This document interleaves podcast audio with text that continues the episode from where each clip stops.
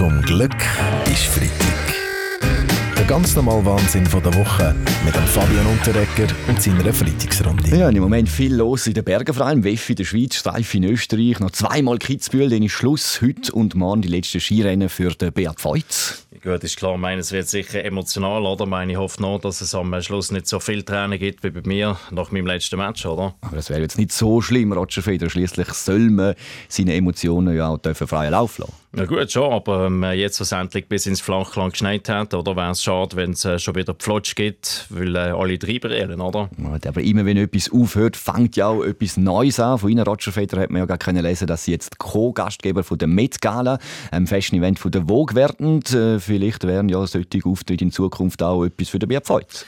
Das glaube ich eher weniger. Und wieso, Felix Blumer? Ja, das kann man ganz einfach meteorologisch begründen. In der Meteorologie treten schließlich Kugelblitz auch noch äußerst selten auf. Grosse Auftritte, apropos, haben ja auch die Reichen und Mächtigen aus aller Welt im Moment als WEF in Davos chatten oder besser gesagt eben jetzt wieder high chatten ab heute Andreas Glarner.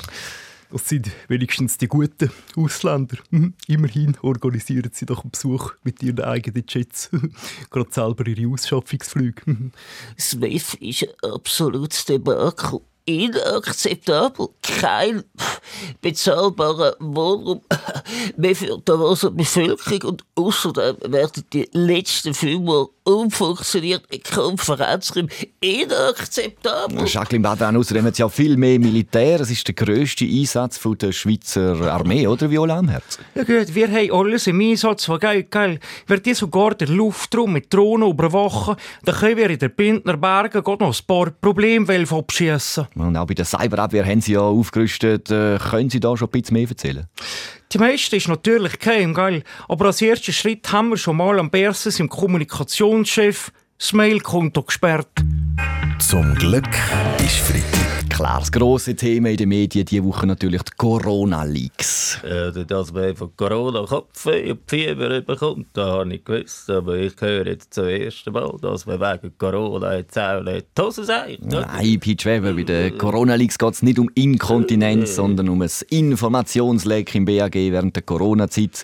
Ich erkläre schnell, der Informationschef von Malebers hat vertrauliche Informationen vorzeitig am Ringier Verlag zugeschanzt. Ja gut, äh, ich kenne das Problem aus dem Fußball. Oder, äh, dort ist die Aufstellung äh, von der Fußballmannschaft, äh, Nationalmannschaft meistens schon im Fernsehen, äh, bevor sie äh, die Mannschaft äh, begriffen hat.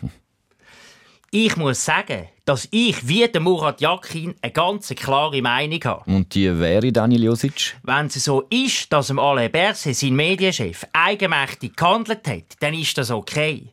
Wenn aber der Alain Berset von dem gewusst oder das sogar gesteuert hätte, dann wäre es ein Skandal und als Konsequenz müsste er dann sein Bundesratsposten sofort mir abtreten. Es gibt also Rücktrittsforderungen, Alain Berset? Na gut, man muss schon sehen, nach den Rücktritten von Roger Federer und Beat Feutz jetzt darf die Schweiz nicht noch einen weiteren Sympathieträger verlieren. Ja, die Affäre ist ja nicht nur unangenehm für alle Berse, sondern sie wirft ja auch schlechtes Licht ja, auf die Medien. So ist es. Und Sie müssen gar nicht so skiheilig tun, Herr Cantieni. Wie meinen Sie jetzt das, Christoph Mörgeli? Ja, ist doch klar, das Studio da ist ja voll auch von so Berse-Marionetten.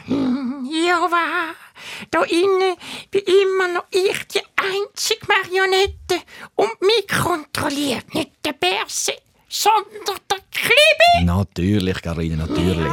Roger Köppel, Sie haben ja zu den Corona-Leaks mit dem Christoph Mörgeli sogar eine Spezialfolge von Ihrem Videoformat Weltwoche Daily gemacht. Gut, bei so einer toxischen Verbindung zwischen Politik und Medien muss man sofort reagieren und die Verfehlungen ausschaffen, äh, beziehungsweise einordnen und anprangern. Ja, aber wieso sind Sie eigentlich so schnell mit der Spezialfolge zu dem Informationsfluss von Politik zu den Medien? Medien? Ganz klar. Der Christoph Mörgel und ich treffen uns sowieso jeden Sonntag. Dort machen wir dann immer mit der SVP-Leitung ab, was wir nächste Woche in die Weltwoche schreiben. Zum Glück ist Freitag mit dem Fabian Unterreger. Alle Folgen auch online als Podcast auf srf.ch-audio.